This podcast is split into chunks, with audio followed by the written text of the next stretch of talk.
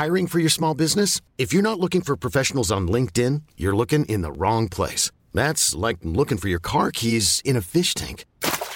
LinkedIn helps you hire professionals you can't find anywhere else, even those who aren't actively searching for a new job but might be open to the perfect role. In a given month, over 70% of LinkedIn users don't even visit other leading job sites. So start looking in the right place. With LinkedIn, you can hire professionals like a professional. Post your free job on linkedin.com slash achieve today.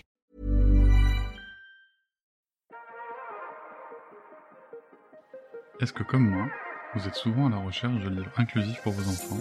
Des livres où le personnage principal pourrait leur ressembler? Des livres avec des personnages racisés? Des livres loin des stéréotypes? Des livres non genrés Si oui, vous savez qu'habituellement, ça nous prend beaucoup de temps d'aller de librairie en librairie pour essayer de trouver des livres inclusifs afin d'étayer notre bibliothèque et la diversifier.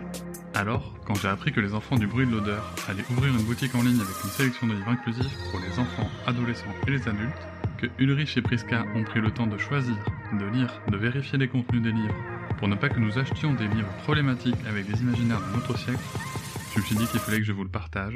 Je peux quand même pas garder cette bonne nouvelle pour moi.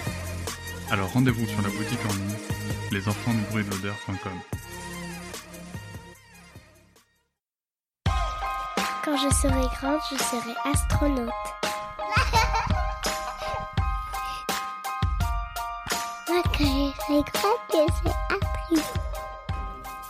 Astronaute. Lors de cet épisode, vous entendrez le mot tamazight. Le tamazight est une langue berbère, l'une des langues parlées au Maroc, et plus particulièrement dans la région du Rif. Les autres langues sont la darija et l'arabe. L'arrivée des premiers Marocains en France date du 8e siècle, mais c'est lors de la Première Guerre mondiale que commence l'immigration marocaine, avec l'enrôlement par la France de 40 000 soldats marocains pour l'effort de guerre. Dans les années 30, la France fera appel aux travailleurs marocains dans les mines et l'agriculture. S'en vint alors la Seconde Guerre mondiale, durant laquelle 85 000 soldats marocains feront partie des troupes françaises.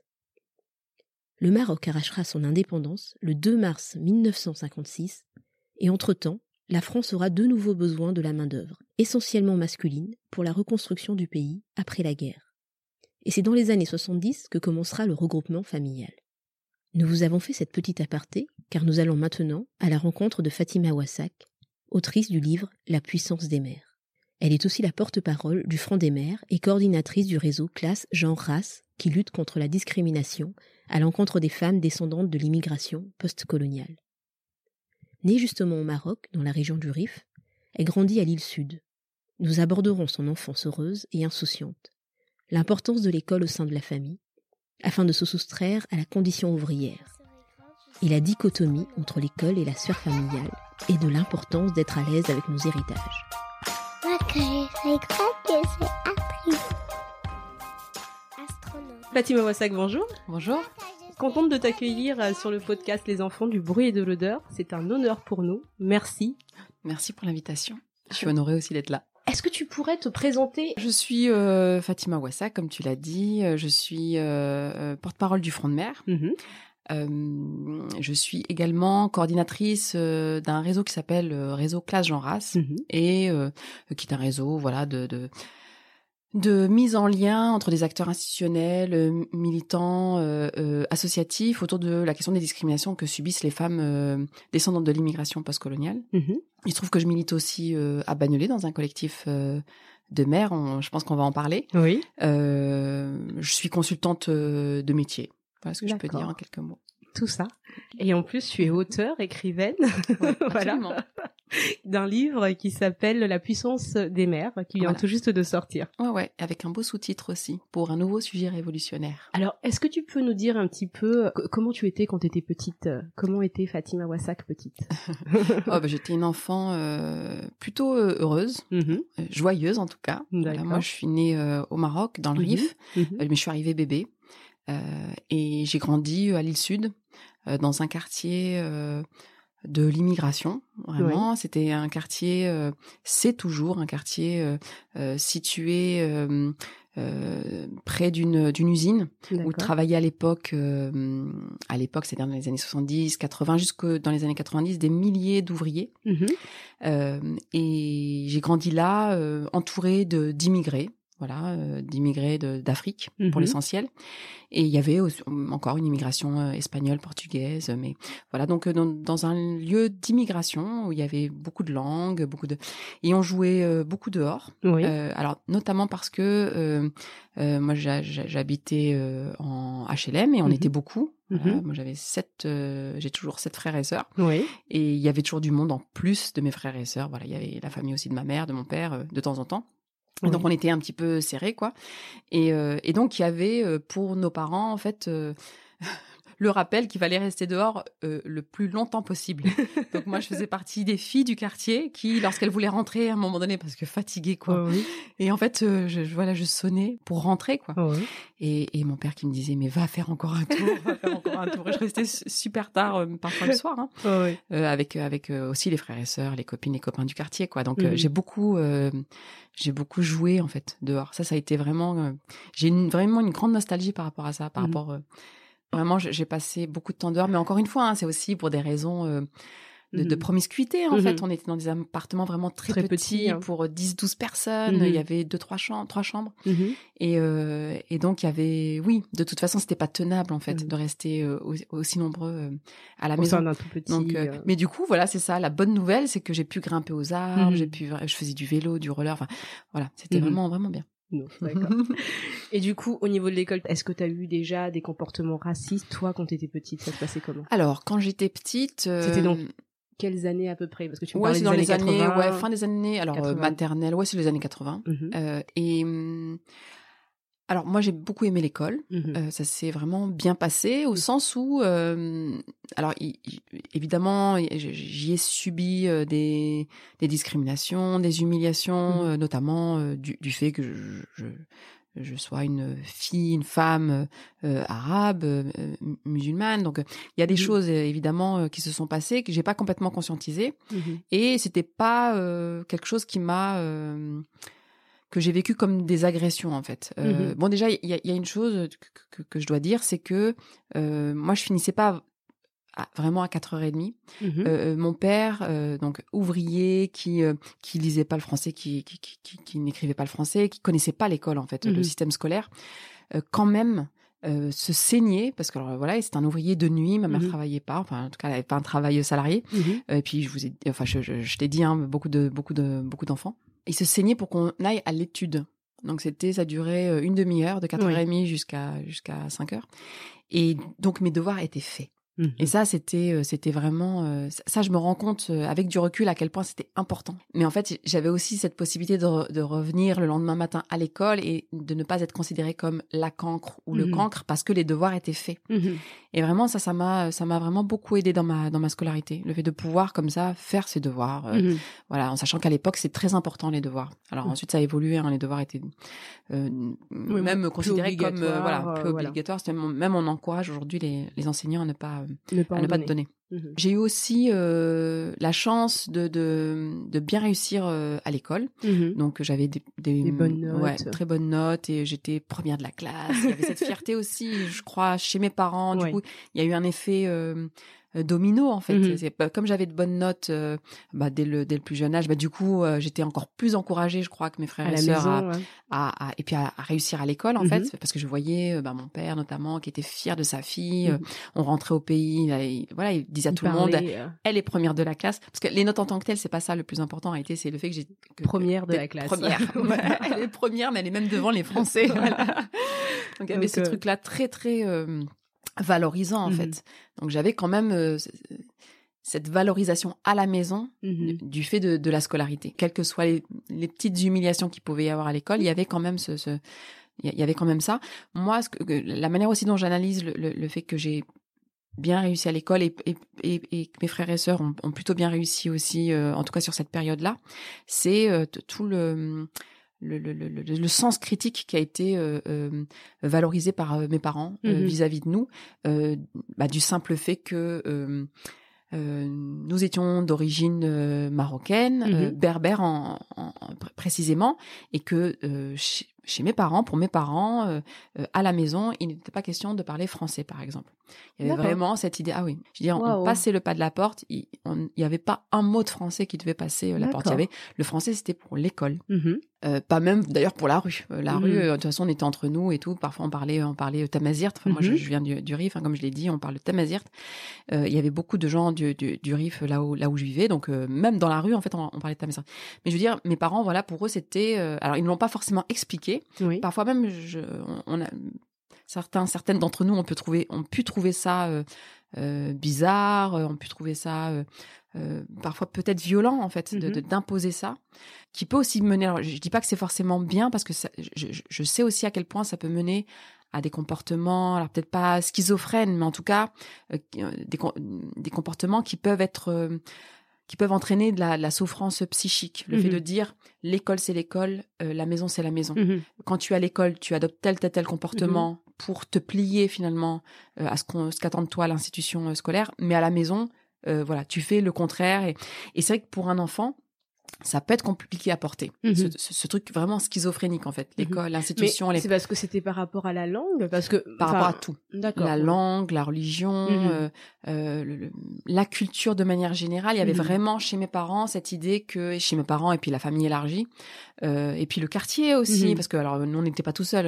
vraiment, Mhm. j'ai eu la chance de grandir dans un quartier où les familles se connaissaient, où, comme je l'ai dit euh, tout à l'heure, voilà, c'est il y a beaucoup de gens du Rif par exemple qui Mhm. habitaient à l'île Sud, aussi parce que c'était euh, la structure migratoire qui le Mhm. voulait, c'est-à-dire qu'on a été chercher au Maroc des gens du même village et puis on les, a, Exactement. on, on les a fait travailler dans la même dans la même usine ou alors dans les mines et, et du coup on a installé les familles à peu près au même endroit donc il y a, y a- il y a une, il y a une explication à tout ça mais en tout cas il y a, il y avait cette idée euh, pour euh, dans cette communauté dans ce quartier en tout cas chez mes parents dans notre famille cette idée que voilà il faut bien dissocier et, euh, et donc il y avait un discours très valorisant vis-à-vis de l'école chez mes parents donc il fallait réussir à l'école Oui. et euh, l'institution scolaire c'était important, oui. euh, parce que aussi euh, à ce moment-là plus qu'aujourd'hui il y avait l'idée que l'école ça pouvait être vraiment euh, un moteur euh, d'ascension sociale Mhm. Mon père était ouvrier de nuit il voulait pas que ses enfants soient euh, travailler à l'usine en fait Mhm. parce qu'évidemment euh, voilà il y avait des problèmes de santé bon voilà c'était voilà la condition ouvrière quoi Mhm. donc évidemment, il ne voulait pas ça pour euh, pour ses enfants euh, et que l'école, en fait, dans son esprit à l'époque, euh, nous permettrait de ne pas vivre la même condition, Mhm. d'être- de ne pas être dans les mêmes les mêmes conditions euh, matérielles d'existence, quoi.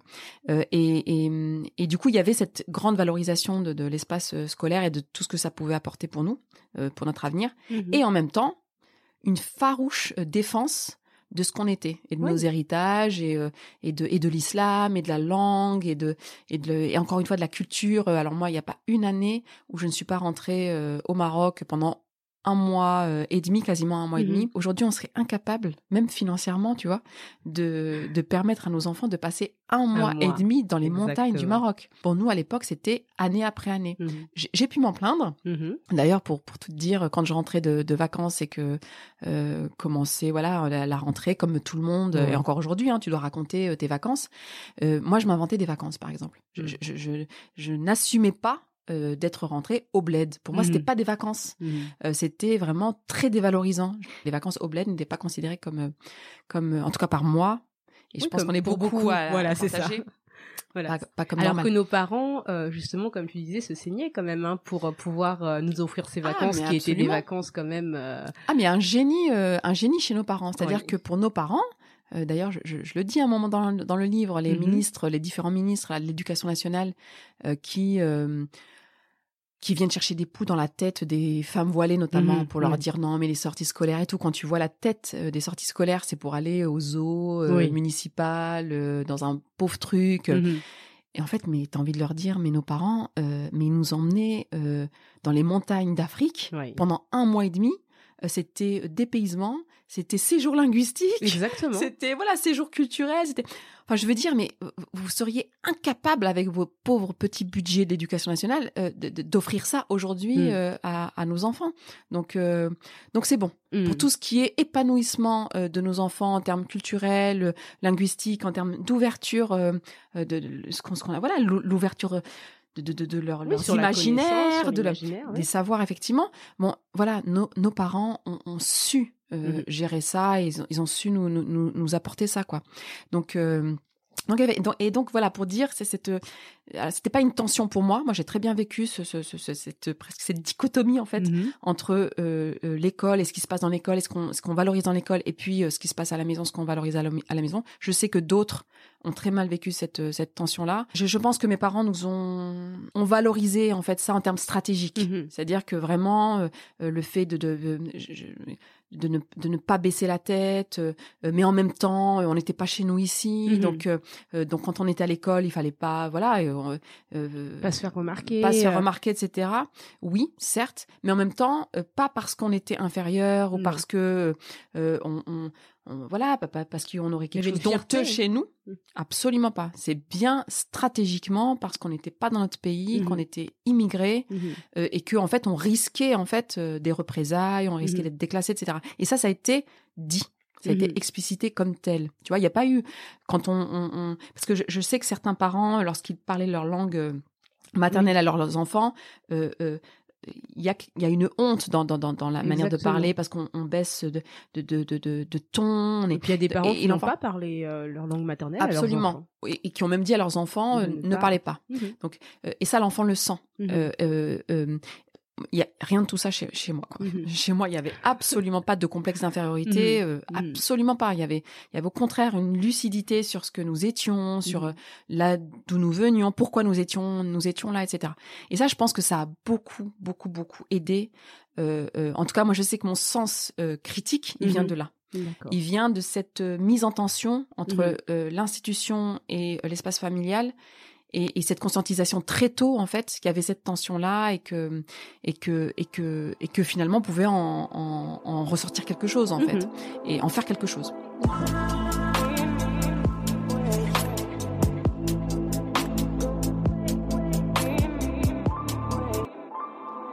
On peut avoir euh, une autre langue à la maison et avoir une langue à l'extérieur à l'école et réussir à l'école, Absolument, Ouais. parler parfaitement le français. absolument. Parce que souvent aussi dans le système scolaire, on a dit aux parents ne parlez pas votre langue parce que ça risque de poser problème euh, à l'enfant au niveau de la connaissance, au niveau de l'intégration des, des, des langues aussi. Oui. D'ailleurs, c'est une des, des, des, des raisons principales en réalité de la création du collectif euh, de Mhm. maires de Bagnolet. Et dans les années 2000, en fait, j'ai eu à organiser euh, un temps sur euh, sur euh, les langues. Alors Ouais. c'était un temps qui s'appelait l'écho euh, l'écho des langues Mhm. euh, et c'était euh, un truc national porté par les institutions. Et à cette occasion, on avait fait venir des, des spécialistes. Alors oui, il y avait un contexte, c'était un rapport, le rapport Benisti qui venait de Mhm. sortir. Et alors, je crois que c'était 2005, 2004-2005. C'était dans, dans, voilà, ça accompagnait toute la- cette période Sarkozy, en fait, Mhm. très dure de Sarkozy. Et en fait, dans ce rapport, donc c'était un député, donc Benisti, qui affirmait que le bilinguisme et, le multilinguisme pouvaient euh, euh, euh, être facteurs de d'handicap et de retard scolaire. Voilà. On en avait parlé dans, dans un des épisodes justement de ce rapport et un rapport quand même qui est assez euh, impressionnant Ouais. Euh, parce que c'est limite des des, euh, des des termes de guerre en fait. Oui, qu'on absolument. C'est pour ça que je dis il y a un contexte en Oui. fait à l'époque, c'est un contexte très dur Mhm. euh, où euh, en février 2005, euh, il y avait une une, pro- un- une proposition de loi qui était discutée à l'Assemblée nationale sur euh, l'aspect positif de la colonisation, par exemple. Oui. Enfin, pour, pour donner un petit peu des éléments. De... Mhm. Bon, depuis ça, c'est pas complètement arrangé le contexte français. hein. Mais je veux dire, il y avait ce contexte-là à l'époque euh, Mhm. Très très stigmatisant pour euh, euh, pour pour les parents euh, issus d'immigration euh, postcoloniale et leurs enfants. C'est à l'époque, bon, c'est les, les- la révolte populaire après la mort de, Oui. de Ziad et, et Bouna. Euh, c'est l'époque où, on- où on mobilise beaucoup cette cette cette expression parents démissionnaires. Donc Mhm. voilà, c'est tout un délire quoi à l'époque, euh, voilà, où donc de, de- encore une fois de fortes stigmatisations.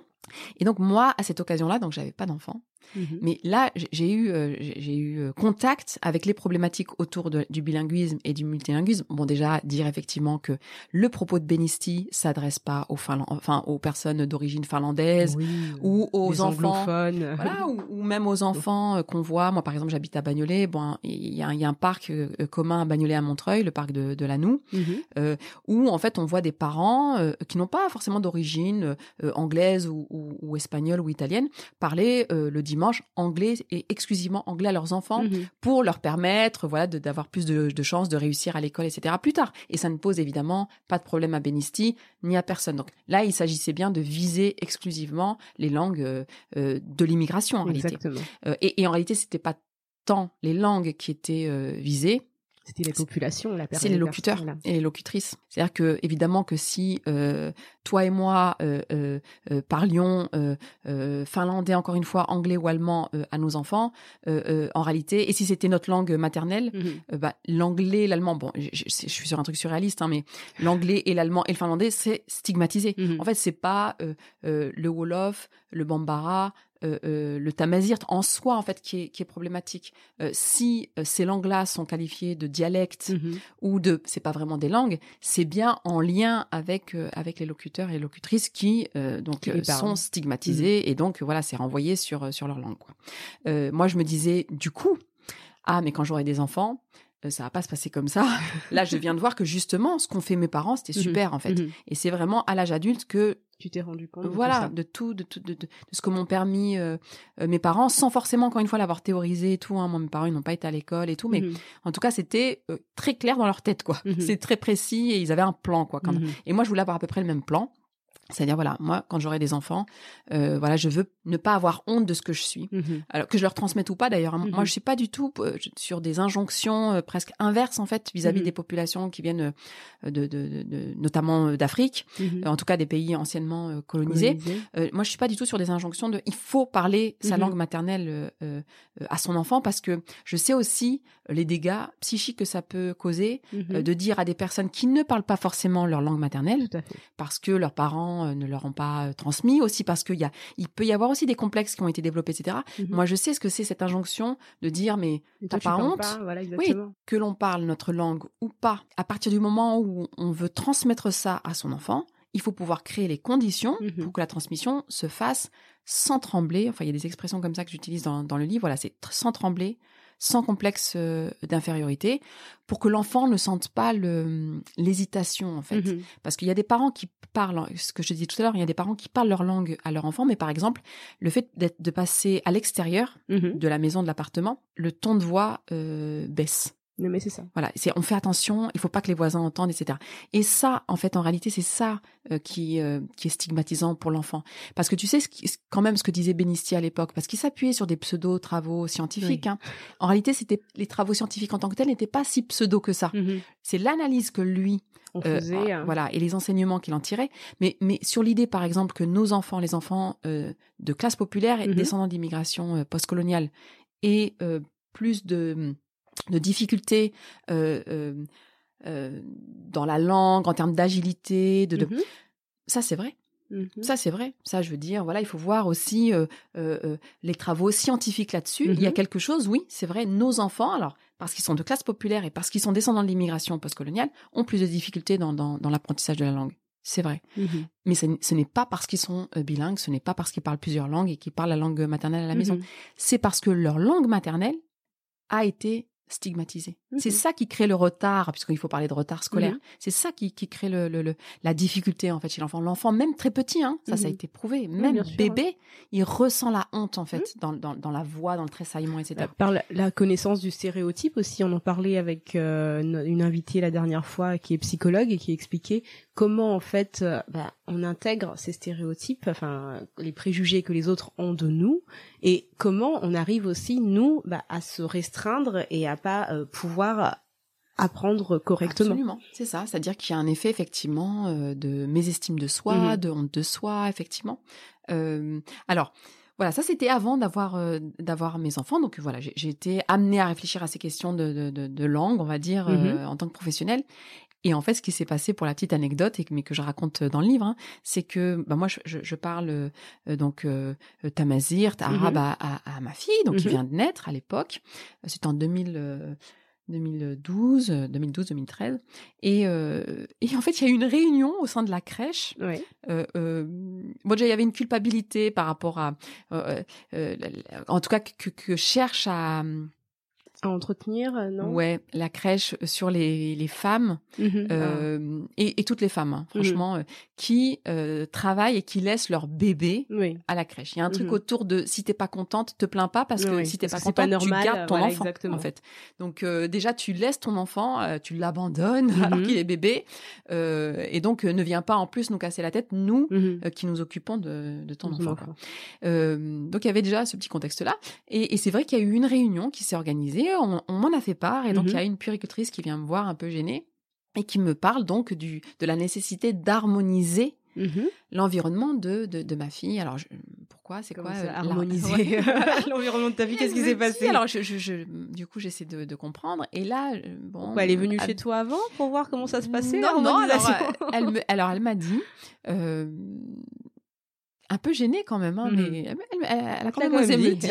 Voilà. euh, euh, que en fait, euh, elle avait remarqué, l'équipe avait remarqué, donc elle m'a parlé du coup de cette réunion, que Uh-huh. l'équipe avait remarqué que ma fille était agitée, qu'elle était, ça se voyait qu'elle était mal, et que après cette réunion, donc grâce aux, aux échanges entre professionnels lors de cette réunion, elles, elles en ont conclu que c'est parce qu'elle n'évoluait pas dans un environnement harmonieux, et, et, et, et notamment du fait que je parlais arabe, Mhm. alors que euh, voilà, à la- euh, au sein de la crèche, on parlait français. Mhm. Et donc euh, voilà, et alors ce que je lui avais répondu. euh, alors moi, quand j'ai retranscrit, euh, les- gens qui ont qui ont lu le livre me disent me disent ah c'est bien tu l'as tu l'as fait passer avec humour. Mhm. Non, Non. moi quand je, je lui ai répondu, c'était pas du tout Mhm. sur le ton de l'humour. Je lui ai dit mais qu'est-ce que vous comptez faire pour harmoniser.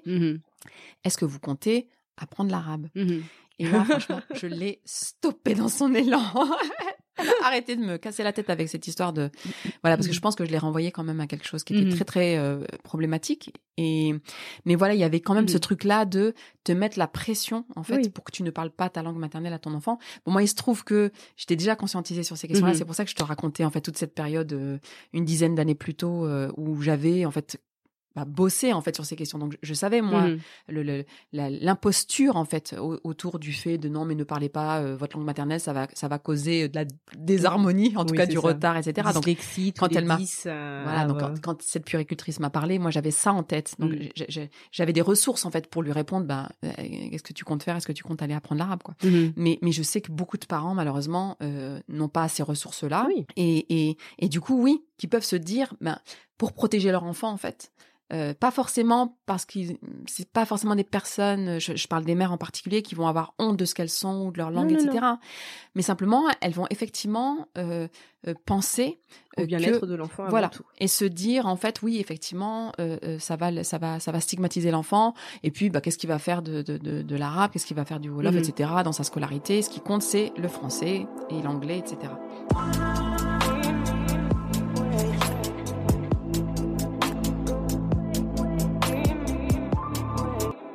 et, et en réalité voilà ce que je montre dans le livre mais en m'appuyant sur des, des travaux de recherche là-dessus Mhm. euh, sur l'impact en fait euh, sur le- le- le- la santé euh, mentale de l'enfant, c'est que toutes ces petites hontes Mhm. là, toutes ces petites stigmatisations, surtout quand c'est euh, dès le, dès le plus jeune âge, dès la naissance en Mhm. réalité, cumulées en fait, bah, participent à détruire, euh, détruire psychiquement poids, et fait. physiquement Mhm. euh, nos enfants.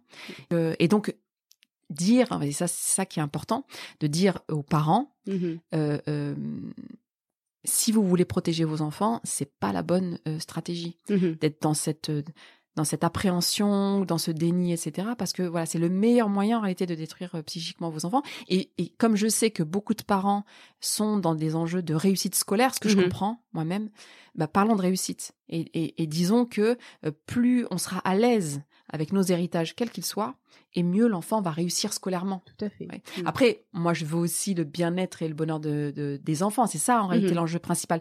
Mais il y a aussi cet enjeu de réussite que je mets pas de côté. Moi, je comprends. Moi, voilà, moi aussi, je veux que mes enfants ils réussissent à l'école, euh, qu'ils fassent euh, des super métiers, etc. Donc, je Qu'ils sais que c'est pas rien. Tout simplement. Il y a le bonheur, mais il y a aussi, je pense, quand on est immigré et descendant Ouais. l'immigration. euh, moi, moi, je dis souvent, parce que dans, dans certains milieux où j'évolue, on me renvoie l'idée que euh, la réussite, euh, bah, finalement, c'est très subjectif Mhm. et que il y a pas de saut métier. euh, y a- Oui. Non, non, moi je suis immigrée, Mhm. moi-même, je suis pas née ici, moi je Mhm. suis descendante de l'immigration.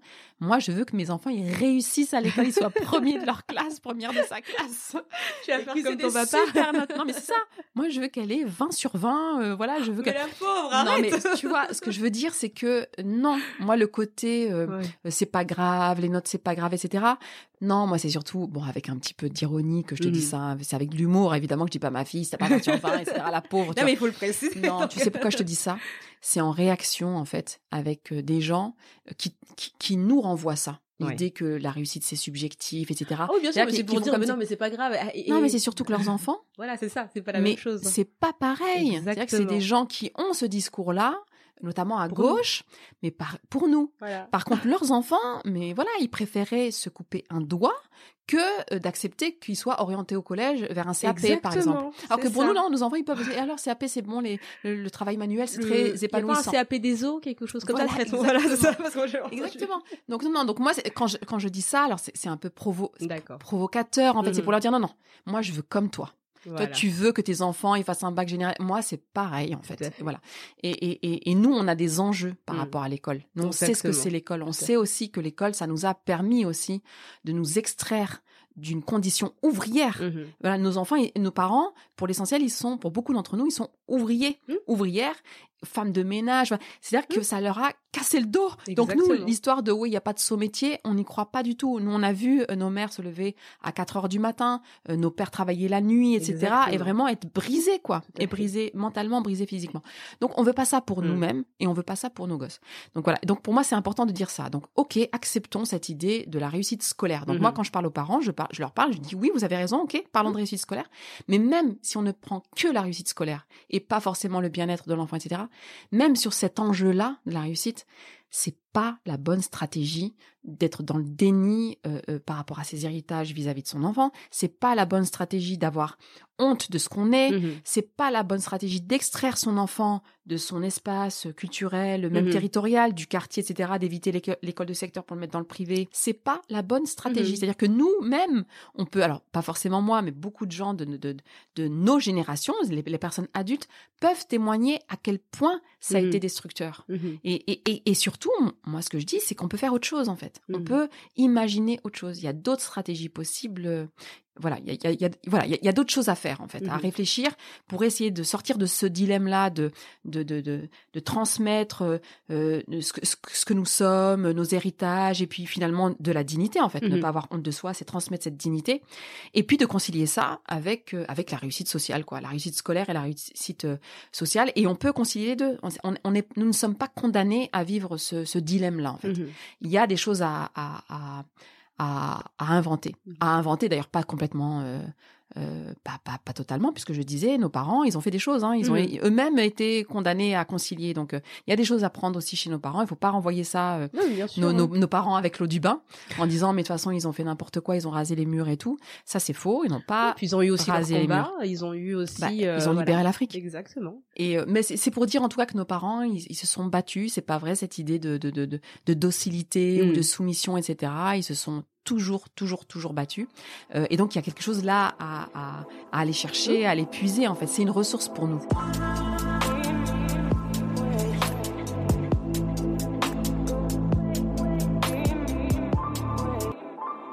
Vous venez d'écouter la première partie de notre rencontre avec Fatima Ouassag. Nous vous donnons rendez-vous pour la suite et fin de cet épisode, ce lundi 21 décembre.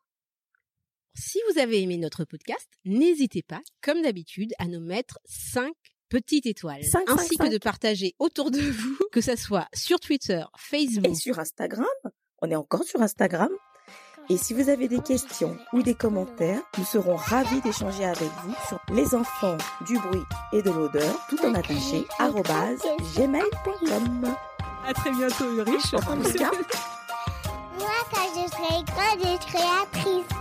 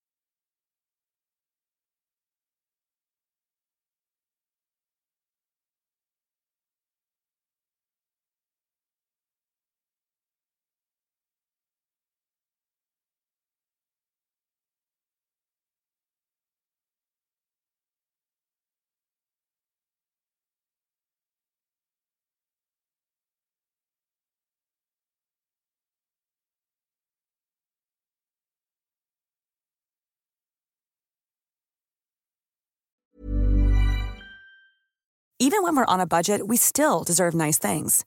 Quince is a place to scoop up stunning high-end goods for 50 to 80% less than similar brands. They have buttery soft cashmere sweaters starting at $50, luxurious Italian leather bags, and so much more. Plus, Quince only works with factories that use safe, ethical, and responsible manufacturing. Get the high-end goods you'll love without the high price tag with Quince. Go to quince.com/style for free shipping and 365-day returns.